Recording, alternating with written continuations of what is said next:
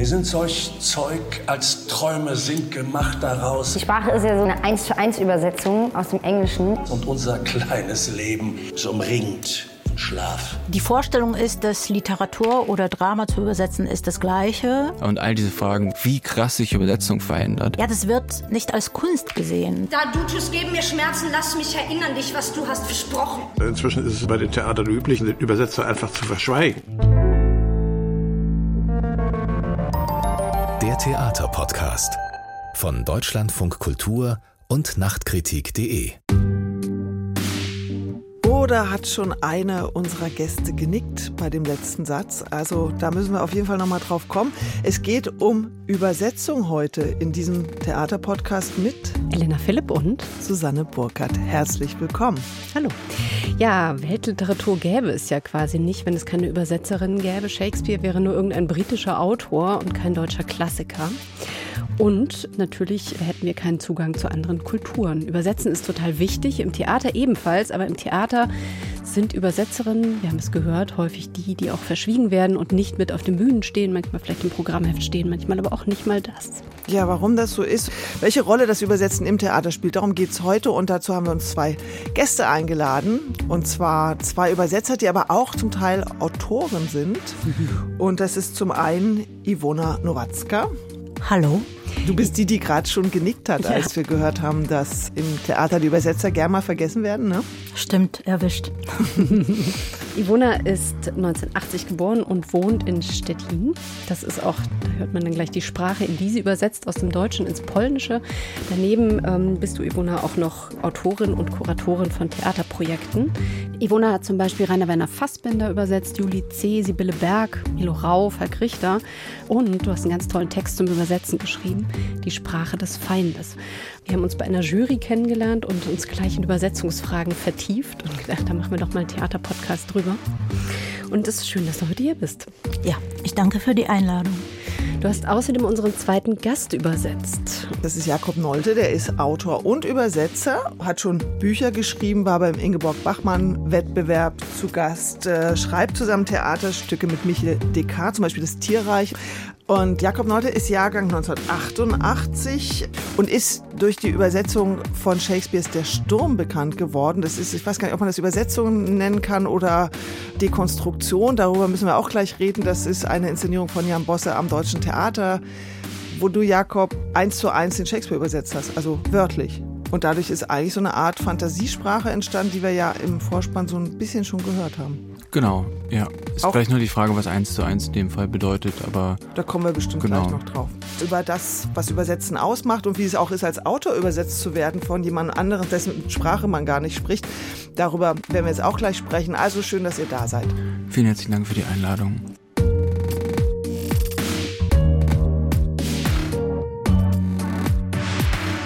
Wir fangen mal ganz niedrigschwellig an. Und zwar, wie seid ihr denn eigentlich, oder nur Ivona vor allem, wie bist du zum Übersetzen gekommen?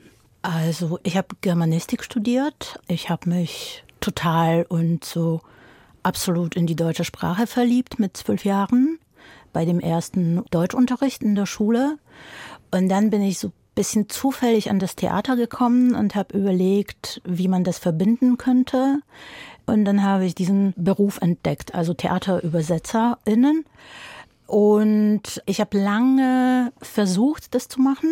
Das war wirklich ein langer Weg. Und dann hatte ich die Chance, den Monolog von Werner Fritsch zu übersetzen, Enigma Emmy Göring. Ist nie aufgeführt worden. Das war so das erste, was ich im Leben übersetzt habe. Und das ist dann in der Schublade gelandet. Aber dann bin ich tatsächlich dann mit Gesine Dankwart Text bei einer Koproduktion von dem Nationaltheater Mannheim und dem Theater in Bydgoszcz doch irgendwie in dieses Geschäft gekommen. Aber auf jeden Fall war das so, zwei Leidenschaften, zwei Lieben haben sich irgendwie verbunden und daraus ist eben dieser Beruf entstanden für mich. Aber diese Leidenschaft und diese Begeisterung für die deutsche Sprache, das stieß ja wahrscheinlich nicht so wahnsinnig auf Gegenliebe in deinem Umfeld, oder? und äh, tut es immer noch nicht. Also jetzt bei der politischen Situation wahrscheinlich noch schlimmer. Also die Sprache des Feindes, der Text, den du, Elena, schon erwähnt hast, das ist auch ein Zitat von meinem Vater. Es gibt so einen Spruch in Polen, den sagt man sehr oft, die Sprache des Feindes muss man sprechen können. Das war so die Reaktion von meinem Vater, wo ich mit zwölf dann gesagt habe, ab heute lerne ich nur noch Deutsch, das ist so schön. Und irgendwann dann mit 15 gesagt habe, ich muss Germanistik studieren, ich äh, will diese Literatur, Kultur kennenlernen. Und es ist tatsächlich keine typische Wahl für eine Polin. Für polnische Ohren klingt Deutsch auch, also für die meisten, jetzt sage ich mal, nicht so schön. Auch aus historischen Gründen ist das ja natürlich so ein bisschen mit so sehr negativen Assoziationen äh, belegt. Aber ich würde mal sagen, die Sprache klingt, also für mich äh, ist das so die schönste Sprache der Welt. Ich weiß, wie das jetzt uh, klingt. Das ist jetzt wirklich so ein richtig großes Statement, aber das ist irgendwie so, Liebe kann man ja nicht erklären. Das stimmt. Ja. Was ist so schön an der deutschen Sprache es, für dich? Es ist eine sehr weiche Sprache eigentlich. Also das ist alles falsch, dass man da immer so von dieser Grobheit und von dieser Härte spricht. Das stimmt gar nicht. Ich glaube, das war bei mir auch gleich mit der Liebe zur deutschsprachigen Literatur, mit Kafka, Hesse und so weiter. Es ist auch eine Sprache, in der tatsächlich Theater sehr gut klingt. Das ist immer so für mich so die große äh, Herausforderung. Ich mag es eigentlich nicht, die Originaltexte, die ich übersetzen sollte, zuerst mal hier in Deutschland auf der Bühne zu hören weil das stört mich dann, dass ich das nicht, äh, nicht, so, nicht so, hinkriege. Ich kriege das ja natürlich anders hin. Also es ist ja eine andere Sprache, die einen völlig anderen Klang und eine völlig andere Melodie hat. Aber es gibt dann immer ein Risiko, dass es mir zu sehr gefällt, zu gut gefällt, dass ich das dann versuche so zu machen. Und es geht eins zu eins, gibt es halt nicht, um das dann so aufzugreifen. Eins zu eins gibt es nicht, das müssen wir gleich nochmal vertiefen mit Jakob Nolte als Übersetzer. Aber erstmal die Frage auch an dich, wie bist du zum Übersetzen gekommen?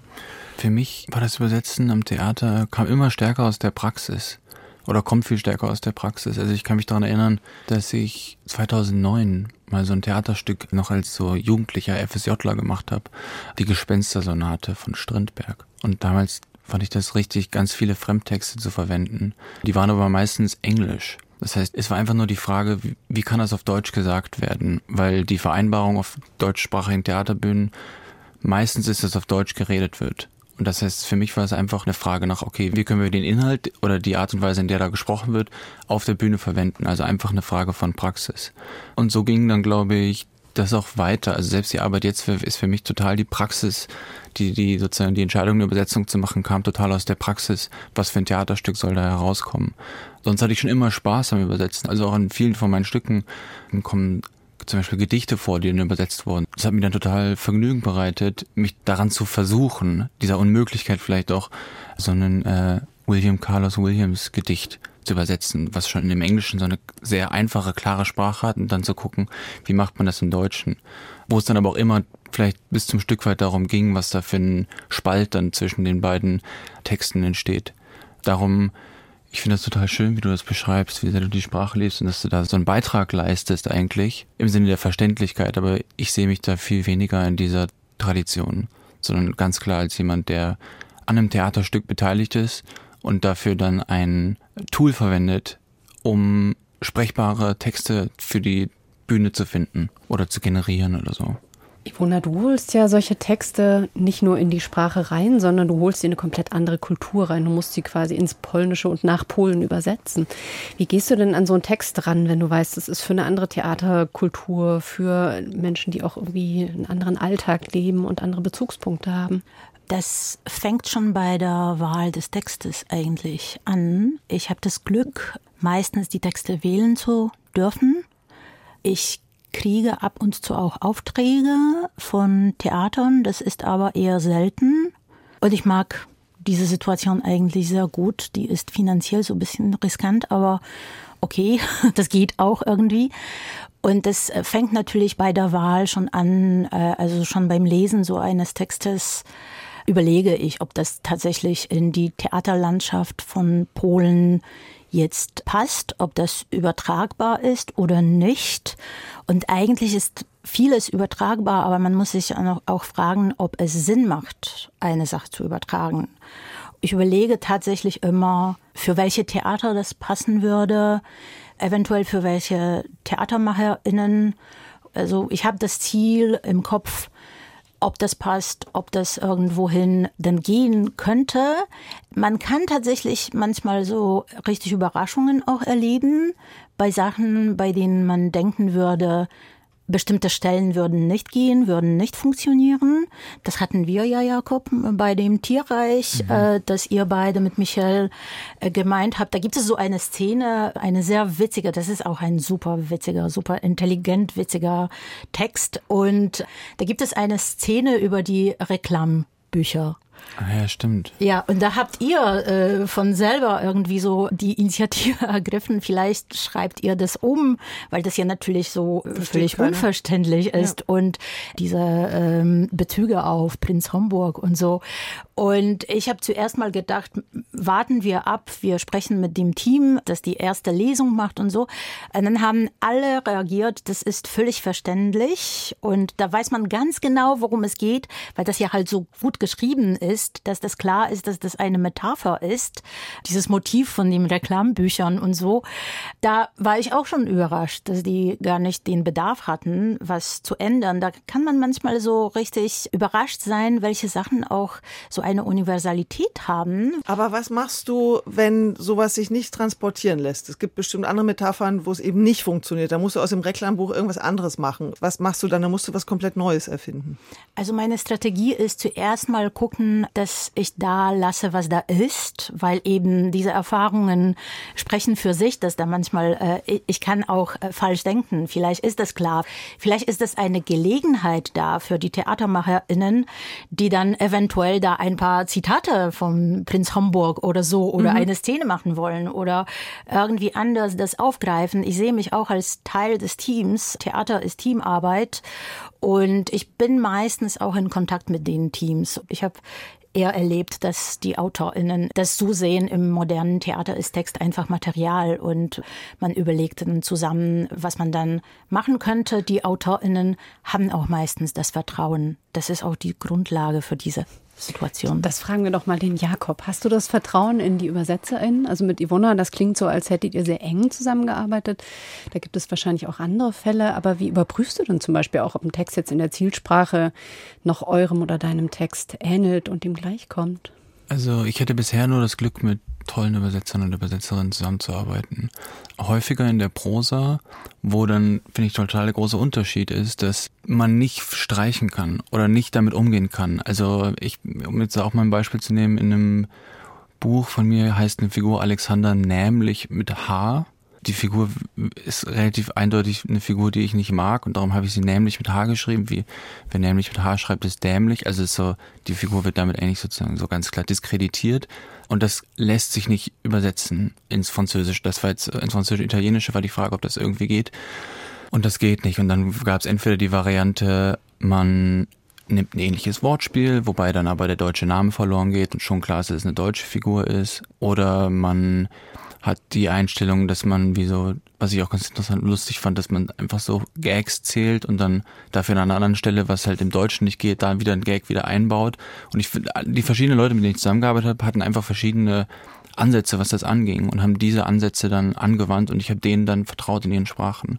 Was aber eben was anderes ist in der Prosa als im Theater, weil man im Theater immer noch die Möglichkeit hat zu sagen, dann machen wir die Szene nicht. Also dann geht's halt nicht. Und das mhm. hatte ich auch bei Shakespeare, gab es einfach viele Szenen, wo ich dann immer gesagt habe, hey, ich habe das jetzt hier übersetzt, aber eigentlich funktioniert es nicht. Ihr könnt ja gucken, ob ihr es macht oder ob es dann lustig ist, weil es nicht verständlich ist oder ob man es einfach wegnimmt oder nicht. Und das ist ja das Schöne am Theater, dass man noch ein bisschen mehr Spiel hat, je nachdem, wer oder wie die Autorin darauf halt schaut, wie eng man den Text nehmen muss. Bei der Shakespeare war es ähnlich. Der ganze Shakespeare ist sehr, sehr lang, den einfach aus, auszuspielen. Und beispielsweise der vierte Akt in dem Sturm ist eine Hochzeitsszene, die schwer unterzubekommen ist in der normalen Inszenierung. Es ist mein Lieblingsteil des Stücks, weil das sprachlich am verrücktesten ist, was da passiert. Aber das ging nicht so richtig, das in die Inszenierung zu bekommen. Und da ist dann, dann natürlich das Vertrauen in die Produktion und sagen, hey, ihr könnt natürlich streichen und umstellen, aber keine neuen Texte dazu. Oder wenn ja, dann müssen wir, lasst uns darüber reden, warum ihr das an welcher Stelle machen wollt und ob das dem Rest des Textes irgendwie schadet oder nicht. Ja. Jetzt hast du schon gesagt, vierter Akt, da gibt es ja die erste Szene mit diesem berühmten Schlüsselsatz, der ja mannigfaltig übersetzt wurde. Überhaupt habe ich so den Eindruck, Shakespeare, jeder, der irgendwie auf sich hält, muss das mal übersetzt haben.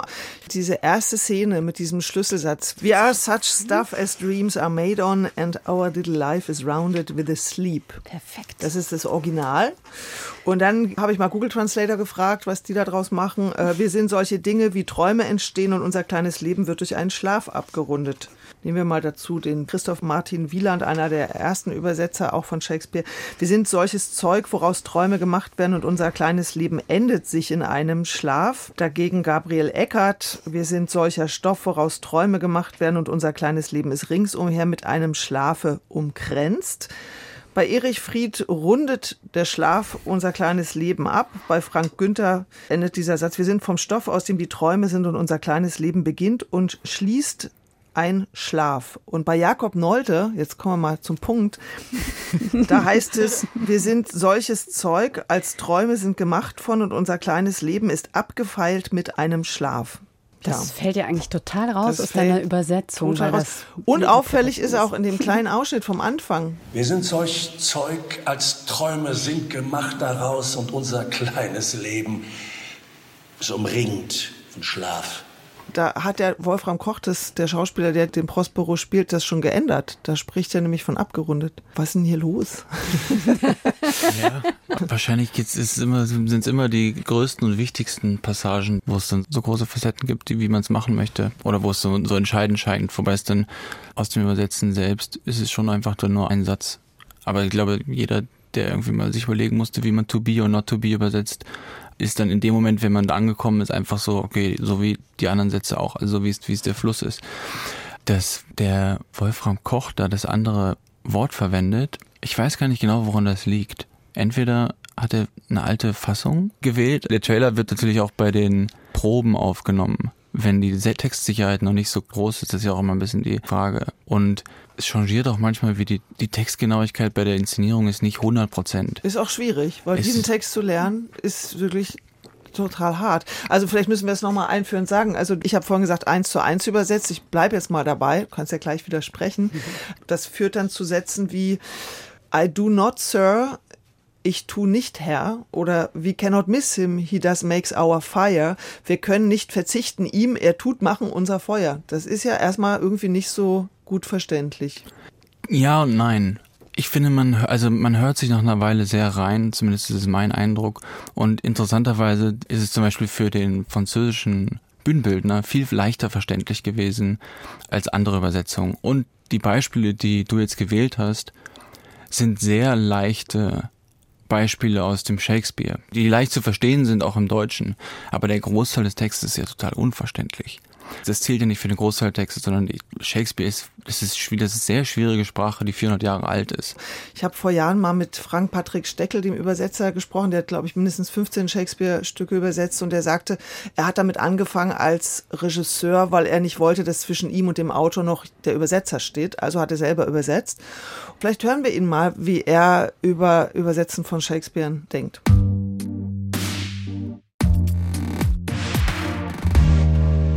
Das Problem besteht darin, dass wir mit einem immer eingeengteren Wortschatz arbeiten. Und Enzensberger hat sich darüber aufgeregt, dass Worte wie Update und Downloaden und was ich zunehmend Konjunktur haben. Das heißt, die Verarmung unseres Wortschatzes steht diametral äh, den Verdiensten Shakespeares insofern entgegen, als Shakespeare zahllose äh, Worte, Begriffe und Wendungen der englischen Sprache erfunden hat. Die gibt es gar nicht vor Shakespeare. Und es ist irgendwie paradox, und zwar nicht im guten Sinne, dass wir mit einem immer ärmeren Wortschatz äh, jemanden übersetzen sollen, äh, der den Wortschatz seiner eigenen Sprache derartig bereichert hat, wie Shakespeare das getan hat. Jedes Mal, wenn ich in Shakespeare auf Englisch schaue, verstehe ich ganz wenig. Und auch als ich mich ein Jahr lang mit diesem Stück beschäftigt habe, bin ich immer wieder an Grenzen gestoßen, wo ich eigentlich nicht genau wusste, was der Fall ist. Hast du dir dann so, zehn Übersetzungen nebeneinander gelegt, um sich zu orientieren, oder? Genau, ich hatte mehrere, also ich habe ich hab mehrere Übersetzungen gehabt, aber natürlich vor allem sozusagen englisches äh, Sekundärliteratur und halt irgendwie die verschiedenen Fassungen auch von dem Shakespeare mit auch sozusagen Shakespeare-spezifischen Wörterbüchern und so weiter und so fort. Weil es eben auch Vokabeln gibt, das war ja auch in diesem Einspieler gerade gut zu hören, es gibt viele Vokabeln, die, die sind einfach verloren gegangen oder die haben heute andere Bedeutung oder die wirken auf uns anders, wenn wir sie jetzt hören oder da haben sich die Bedeutungen verschoben. Die Arbeit war sozusagen sehr intensiv, eigentlich auch in der englischen Sprache, um irgendwie zu gucken, das alles zu verstehen, aber ich bin mir auch nicht sicher, ob ich alles verstanden habe äh, oder ob ich die, die Referenzen in jeder Zeile jetzt dechiffrieren kann oder ob ich das irgendwie geschafft habe. Trotzdem ist erstmal die Frage, was heißt verständlich? Und das stimmt, dass durch diese Sprache die Sätze nochmal anders unverständlich sind. Aber wenn ich das so behaupten dürfte, sind die für mich näher an Shakespeare dran oder die sind näher an meinem Gefühl, was ich habe, wenn ich ein Original Shakespeare mir anhöre oder den sehe. Also selbst dieser Romeo und Julia Film von Buzz Lerman, selbst der ist total schwer zu verstehen und man bekommt das dann über den Kontext irgendwie mit, aber äh, ich wollte dieses Gefühl eigentlich auch ein bisschen übersetzen oder in der Übersetzung durchscheinen lassen. Es gibt ja auch eine Tradition von so konzeptueller Übersetzung, zu sagen, man verheimlicht nicht, dass das eine Übersetzung ist sondern zeigt, dass es eine Übersetzung ist und zeigt, dass es kein deutscher Text ist. Und wo das an einigen Stellen unverständlich ist, wird für mich dadurch aber an anderen Stellen noch viel verständlicher oder ich komme diesem Original wie so auf eine Art näher oder mir ging es zumindest so. Was gerade natürlich, ich habe mal auch nach Kritik bei den Kommentaren geguckt, da gab es halt so einen Kommentar wie, wieso spielt ihr es denn nicht gleich im Original? Weil es ist ja eine Art Fantasiesprache auch, die entsteht, weil es eben teilweise unverständlich ist. Genau, aber das ist dann auch, und das kommt sozusagen dann auch wieder aus der Praxis, dass wir in Gesprächen vorher auch darüber geredet haben, okay, was für Theaterformen interessieren uns eigentlich? Wolfram Koch beispielsweise, der ja viel mit Fritsch zusammengearbeitet hat, aber auch viel mit Gottschew, zwei Theaterregisseuren. Herbert Fritsch und Dieter Gottschew, genau. Die total viel mit Sprache, Sprachspiel, Experiment gearbeitet haben und auch Betonungen, ähm, dem ist es total, dem ist es näher. Und ich habe irgendwann mal die Totentrompeten von Einer Schläf gelesen, wo es dann auch im Nachwort gab, so eine kleine Beschreibung über die Proben, wo die drei Schauspielerinnen, die das gemacht haben, waren, waren am Anfang hatten totale Schwierigkeiten damit, diesen Text zu lernen, weil der so schwierig war. Und trotzdem, wenn man den dann zu der eigenen Sprache macht, entsteht für mich dabei was total Wunderbares und Besonderes und ein Theatermoment, der nur im Theater so gibt. Es gibt diese Sprache nur in Referenz zu Shakespeare und nur für zweieinhalb Stunden und sonst existiert die nicht. Und das war für mich der Reiz daran zu sagen, okay, ich denke mir eine Sprache aus, weil die hat eine eigene Syntax, die hat ein eigenes System, wie die reagiert, aber es ist eine Sprache, die nur aus einer Reaktion zu einer anderen Sprache besteht. Und das fand ich eigentlich total interessant, auch in Fragen von so Unterwerfung und Verrat, die in dem Stück anspielen. Also ich finde, es gibt dann auch sozusagen inhaltliche Verknüpfungspunkte, die aber natürlich einen stärkeren konzeptuellen Hintergrund haben. Und der, ja, leider auch tatsächlich das äh, bewahrheitet, dass es nicht leicht zu lernen war. Aber dann der Punkt, wenn man, als ich dann gesehen habe, wie auf der Probe die den Text zu ihrem gemacht haben, dann finde ich, hat es total zu strahlen angefangen, weil das so eine einzigartige Möglichkeit ist, zu sehen, wie sich Leute in der Sprache zu unterhalten, die nur, die so nur kurz simuliert ist oder die nur einmal so kurz aufleuchtet und dann wieder verschwindet. Das mochte ich total gerne. Aber der Zuschauer, der ins Theater geht, die Zuschauerin, sollte dann den Sturm schon mal irgendwie verstanden haben, weil sonst ist es wahrscheinlich schwierig, oder?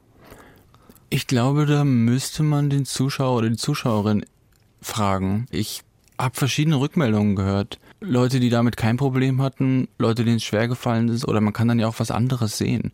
Gleichzeitig wird an dem Abend aus meiner Perspektive auch so viel Spiel und Zauberei und Musik geboten, dass man da sozusagen auch an anderen Sachen im schlimmsten Fall sein, sein, sein Vergnügen irgendwie finden kann oder ihr Vergnügen. Vielleicht müssen wir überhaupt noch mal erzählen, worum es im Sturm geht. Wir setzen es ja jetzt auch voraus, dass alle HörerInnen das hören. Ich dachte mir gerade, wir sind schon richtig tief drin. Mit Übersetzung ist man da ja immer sehr, sehr schnell. Ja, es, ja, ja. es geht um Worte, es geht um einzelne Sätze, es geht irgendwie darum, wie man sich entscheidet, wie man sie ja, dann überträgt. Also der Sturm, der Zauberer auf der Insel, der einmal der Herzog von Mailand Prospero. war, aber Prospero von seinem Bruder, oder? Aus dem Amt gekickt Ja. wurde und ins Exil geschickt. Und er lockt jetzt in einem Sturm seine Verwandten und den König auf die Insel und könnte sich rächen, aber entschließt sich dann eigentlich dazu, den Verrat auch ziehen zu lassen. So habe ich das zumindest verstanden. Du kannst gern widersprechen, Jakob. Nee, nee, so, das, das ist schon ungefähr. Ivona, hast würde, du das gesehen? Ich habe es nicht gesehen. Ich habe äh, ein bisschen gelesen äh, in deiner Übersetzung. Und dann habe ich es äh, aufgegeben, weil ich dachte, ich will es eher auf der Bühne hören. Das ist auch kein Text zum Lesen. Das ist äh, ein Text für die Bühne auf jeden Fall. Aber ich denke mal auch, wenn ich jetzt zuhöre, dann denke ich so, bei Neuübersetzungen ist es ja so, vor allem bei so einem Text. Es gibt wie viele deutsche Übersetzungen von dem Sturm? Zehn? Mehr als zehn? Bestimmt. Da denke ich, wenn man noch eine macht, dann ist die Frage, warum man sie macht. Und ich glaube, deswegen sind diese Kommentare da, versteht man nicht, dann lieber schon gleich im Original machen oder so. Da sieht man den Übersetzer nicht als Künstler. Der Übersetzer hat auch das Recht, das künstlerisch zu verarbeiten. Das ist eine Kunst. Und Übersetzung ist auch eine Art Bearbeitung. Warum soll Jakob als der Neuübersetzer die nächste klassische Übersetzung machen, wenn es schon zig Übersetzungen äh, gibt. Und wenn man sich dann als Zuschauer in, in das Theater begibt und irgendwie so den Sturm vielleicht nicht kennt und das irgendwie komisch findet, dann kann man auch nachlesen, worum es geht. Aber wir haben nicht so einen Widerstand, wenn wir da, äh, sagen wir mal, in eine Neubearbeitung von irgendwas gehen.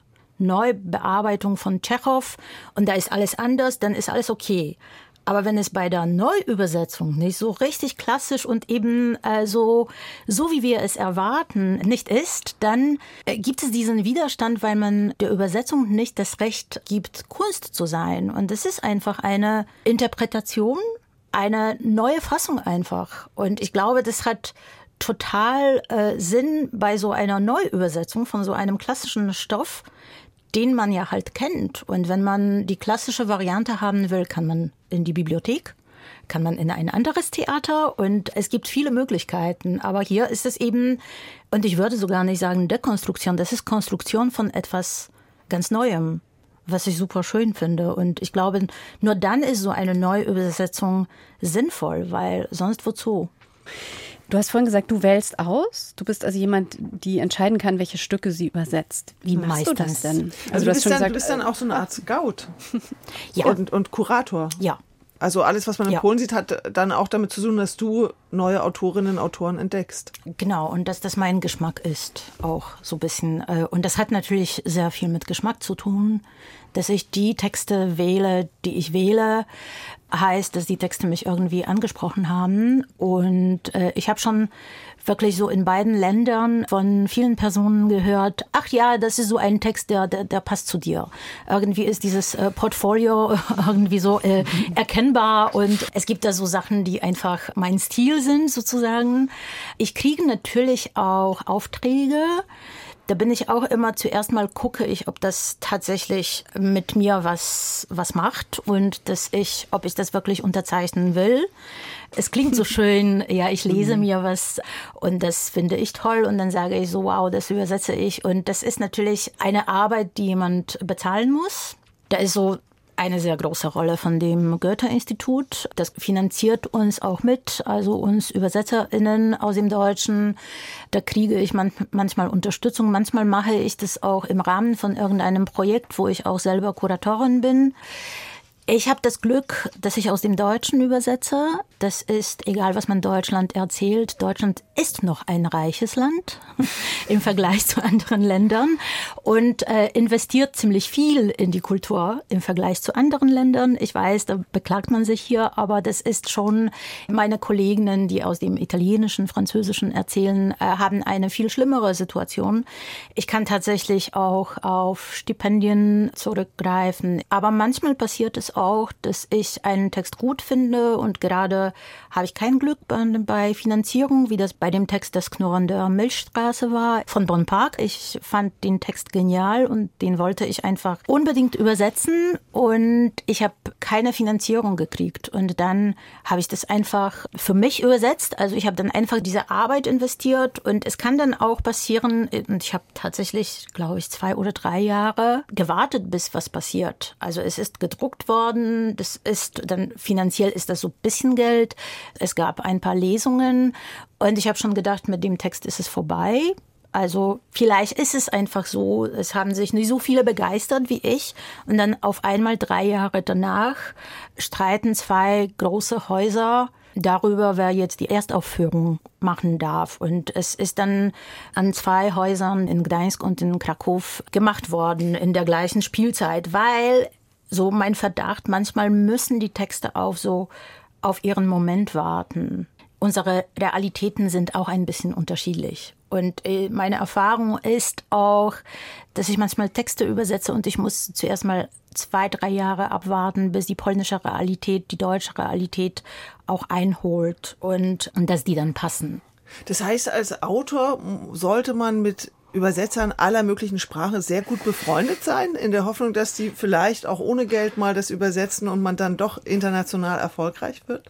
Also das Verlangen von mir und Erwarten von mir, keine AutorInnen, dass ich das äh, kostenlos mache. Es gab schon auch äh, Angebote, dass sie mir selber bezahlen. Das habe ich immer abgelehnt. Das geht nicht.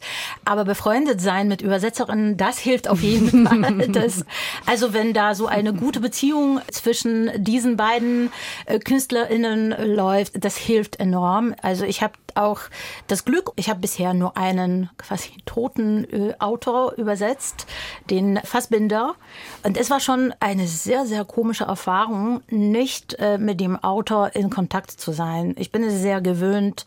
Du weißt, Jakob, noch diese Listen von Fragen und diese E-Mails und, und was meint ihr hier?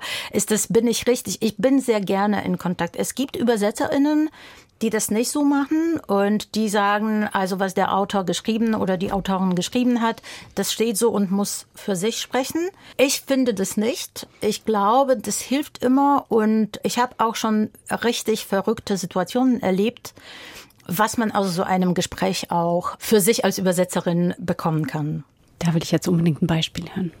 Ja, mein Lieblingsbeispiel ist äh, das Knurren der Milchstraße, wo ich ich habe oft erlebt, die Titel das ist eine große Herausforderung. Also der Titel ist auch so eine Sache, die mehrere Personen interessiert. Also da ist natürlich die äh, Kommunikationsabteilung oder Marketingabteilung des Theaters immer so sofort dabei. Die wollen, dass das klingt, dass das sich verkauft und so.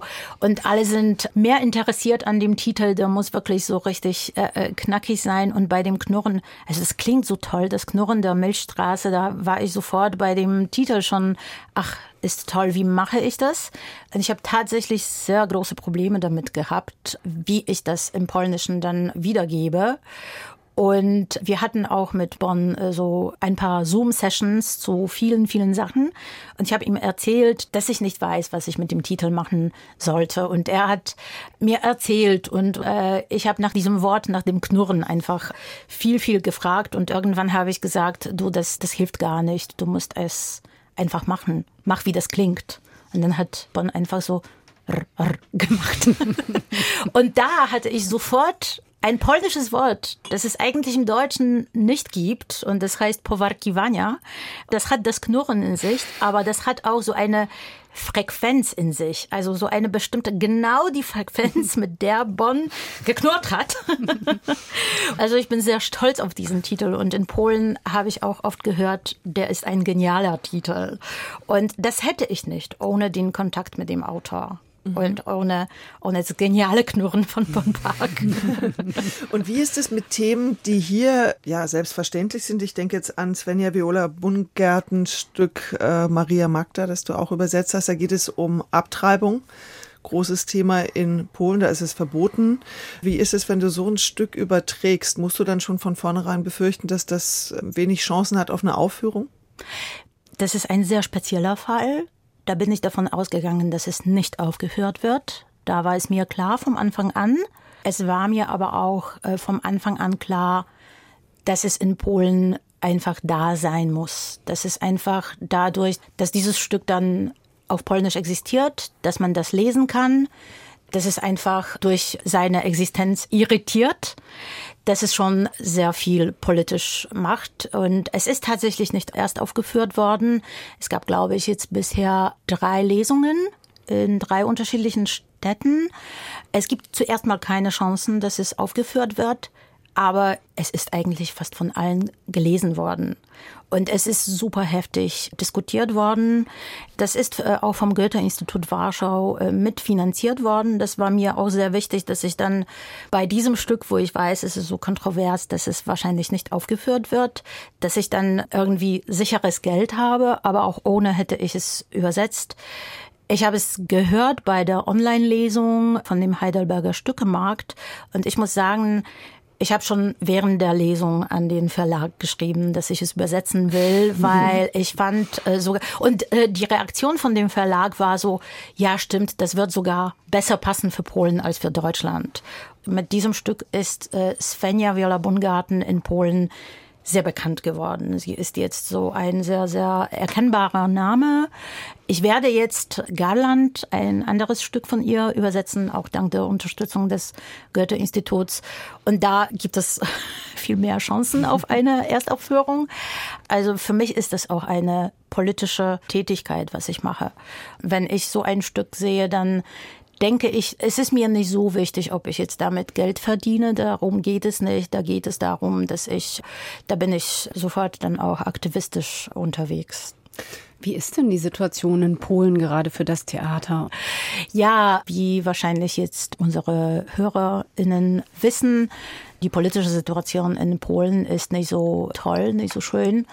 Auf jeden Fall ist es so eine kontinuierliche Dekonstruktion von dem Kulturleben.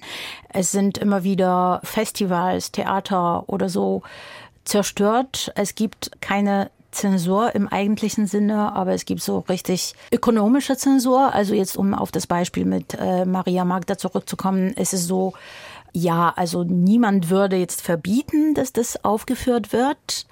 Aber die Intendantinnen müssen schon befürchten, wenn sie das aufführen, dann gibt es Probleme und die können entlassen werden oder so. Diese Situation hat jetzt der Intendant von dem Słowacki Theater in Krakau, der für eine Produktion äh, von Totenfeier von Mickiewicz seit einem Jahr, anderthalb Jahren Probleme hat und jetzt wieder wird versucht, dass er abgesetzt wird, auch wenn das Theater enorme Erfolge jetzt gerade diese letzte Spielzeit hatte und sehr gute Zuschauerinnenzahlen und alles. Aber es geht darum, dass er da so eine Produktion im Spielprogramm hatte, das politisch kritisch war und die einzige Theaterzeitschrift, die bisher Theatertexte abgedruckt hat, äh, die Zeitschrift Dialog, ist jetzt auch gerade bedroht. Die haben einen neuen Chefredakteur gekriegt von dem Kulturministerium und bei der nächsten Ausgabe, die geplant war, haben alle AutorInnen dann einfach abgelehnt, dass ihre Texte da gedruckt werden, weil der Mensch inkompetent und einfach so äh, politisch besetzt ist. Und jetzt erscheint einfach die Zeitschrift zuerst mal nicht.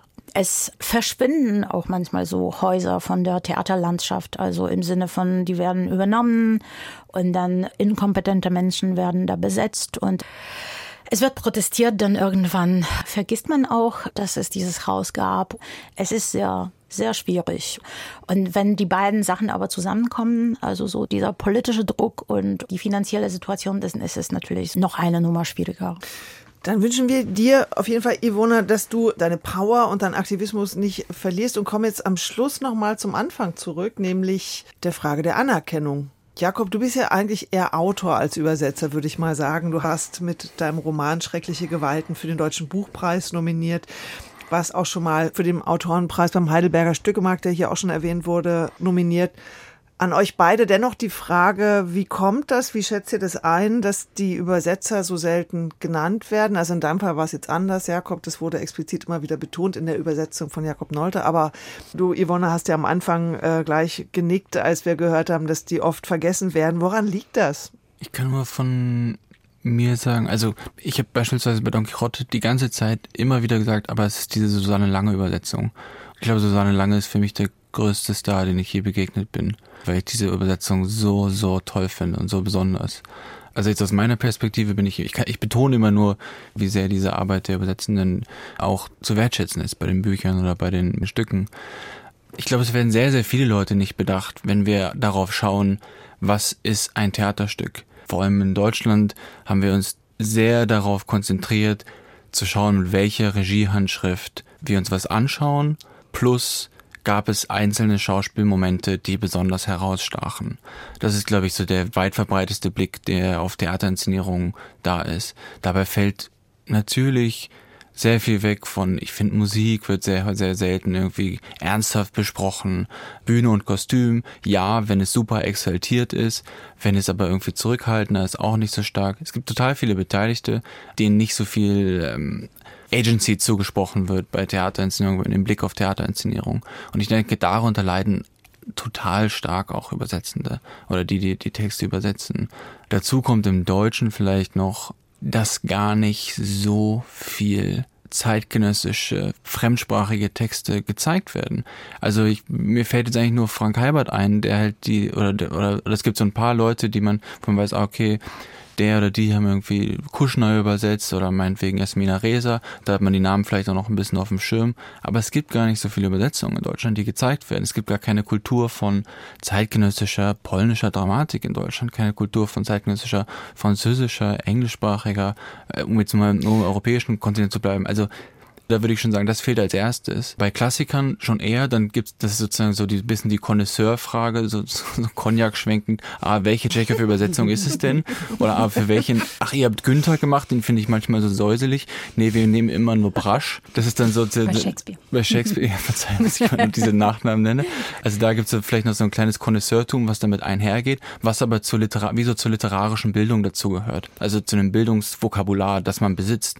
Aber wenn es dann um andere Übersetzungen geht, ist es, glaube ich, nimmt man es dann einfach wie so hin. Okay, es ist halt so eine Arbeit, die gemacht wird und ja auch, ich meine, das ist jetzt auch nochmal ein großes Thema, aber Übersetzung ist ja auch gerade eins, eins der Felder, was am stärksten bedroht ist durch künstliche Intelligenz, durch DeepL und all diese Fragen, was für mich auch so ein bisschen auch mit der Shakespeare-Übersetzung was zu tun hat, aber eigentlich müsste man sowieso Unterhaltung darüber führen, wie krass sich Übersetzung verändert. Also wenn es so in den 90er, Nullerjahren noch so eine starke Awareness dafür gab, zu sagen, nee, wir müssen aber genau hinschauen, nee, wir müssen genau übersetzen und da sind Fehler entstanden, ist es jetzt selbstverständlich, dass alles permanent ungefragt übersetzt wird. Also beispielsweise von meinem Handy wird alles die ganze Zeit ins Deutsche übersetzt, ob ich will oder nicht, wenn ich irgendwie bei Google eine Bewertung lese und so. Also dieses ganze Feld verändert sich gerade so stark und die Autorschaft dieses Feldes verändert sich ungeheuerlich dass die Arbeit, die Ivona macht, vielleicht gar nicht mehr so gewertschätzt wird oder gar nicht, dass man gar nicht mehr drüber nachdenkt, wie viel Arbeit eigentlich in einer guten Übersetzung steckt, weil man das Gefühl hat, Diepel übersetzt es doch sowieso. Ich glaube schon vorher, wie gesagt, gab es so eine, eine, eine, Idee davon, dass es selbstverständlich ist, dass Texte übersetzt werden, dass es irgendwelche Handlangerinnen machen, die sonst also Dienstleister quasi. Genau, so ein Dienstleister, wie die mhm. sonst so die, wie genauso egal wie die Leute, die halt die Lampen in den, in den Schnürboden hängen. Genau, und das glaube ich eben verstärkt sich jetzt nochmal.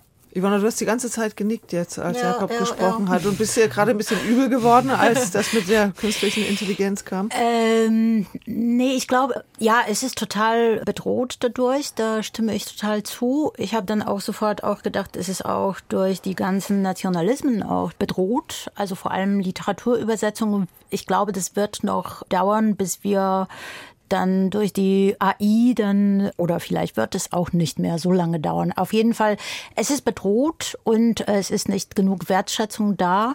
Ja, das wird als, nicht als Kunst gesehen. Das wird als so ein quasi Handwerk, also Übersetzerin. Was ist das? Also, das ist die Person, die auch so Papiere oder äh, Gebrauchsanleitungen übersetzt und das, die Vorstellung ist, dass Literatur oder Drama zu übersetzen ist das Gleiche. Die Vorstellung ist auch, es ist genug, die Sprache äh, sprechen zu können und dann kann man gleich übersetzen. Stimmt natürlich auch gar nicht. Und ich glaube, dass es darüber nicht gesprochen wird. Da liegt es auch daran, dass das so wenige verstehen. Also so Übersetzungskritik oder dass die Übersetzung dann in Kritiken nicht besprochen wird, liegt ja daran, dass die meisten nicht wissen, wie das eigentlich zu bewerten ist. Man kann ja das Original nicht nachlesen. Das ist so sehr mysteriös, was wir machen und das versteht man nicht und da hat man natürlich so ein bisschen so Berührungsängste, dann lieber gar nicht darüber sprechen. Aber mit dieser Unsichtbarkeit, das verändert sich jetzt gerade sehr stark. Mindestens in Polen habe ich das Gefühl, es werden immer mehr ÜbersetzerInnen auf dem Umschlag genannt oder auf Theaterplakaten. Ich muss sagen, ich habe jetzt wirklich seit langem nicht mehr erlebt, dass ich nicht genannt werde. Aber da muss ich auch gleich sagen, ich habe heftig darum gekämpft. Und ich kämpfe die ganze Zeit und stecke auch sehr viel Arbeit da in dieser Sichtbarmachung rein. Aber es ver verändert sich auch mit dieser ganzen Bewegung jetzt so die bisher Unsichtbaren zu sehen am Theater und alle zu nennen, das ganze technische Team zu nennen, ja. die ganzen Werkstätten zu nennen und auch nicht nur als Werkstätten, sondern als Namen der Personen. Klar ist die Übersetzung auch dabei. Der Zeitgeist ist wirklich tatsächlich zu überlegen, eben, was ist Theater, welche Menschen sind dabei zu nennen und welchen Menschen verdanken wir, dass der Abend so ist, wie er ist. Aber natürlich ist es weiterhin noch viel Arbeit zu machen. Das würde ich sagen, ist ein gutes Schlusswort. Auf jeden Fall. Checkt mal Ivonas Insta-Account aus. Denn du bist ja auch als eine Art Influencerin unterwegs für Theatertexte. ja, eben, das meinte ich mit dieser Arbeit. Das kostet viel Arbeit, aber das macht auch für die Sichtbarkeit der Übersetzung ganz viel aus. Und für alle deutschen Autorinnen und Autoren, Ivona Nowacka ist bei uns gewesen heute.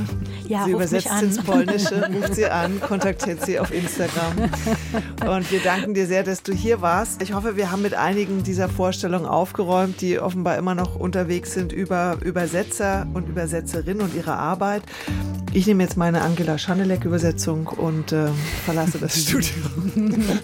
Danke auch an. Jakob, Jakob Nolte, der als Autor hier war und auch als ein, könnte sagen, eingeschmuggelter Trickübersetzer für Herrn Shakespeare. Schön, dass ihr da wart. Vielen Dank. Ja, vielen Dankeschön. Dank für die Einladung. Okay, das war der Theaterpodcast heute übers Übersetzen fürs Theater. Und äh, wir machen jetzt eine ganz kleine Spielzeitpause. Dann kommen wir wieder Ende August, Anfang September mit einer neuen Ausgabe. Danke fürs Zuhören. Liked uns, empfehlt uns weiter. Wir sind auf allen gängigen Podcast-Plattformen. Schreibt uns auch gerne, wenn ihr ein Thema besprochen haben möchtet, an theaterpodcast.deutschlandradio.de. Und einen ganz schönen Sommer euch. Und äh, folgt alle Yvonne auf.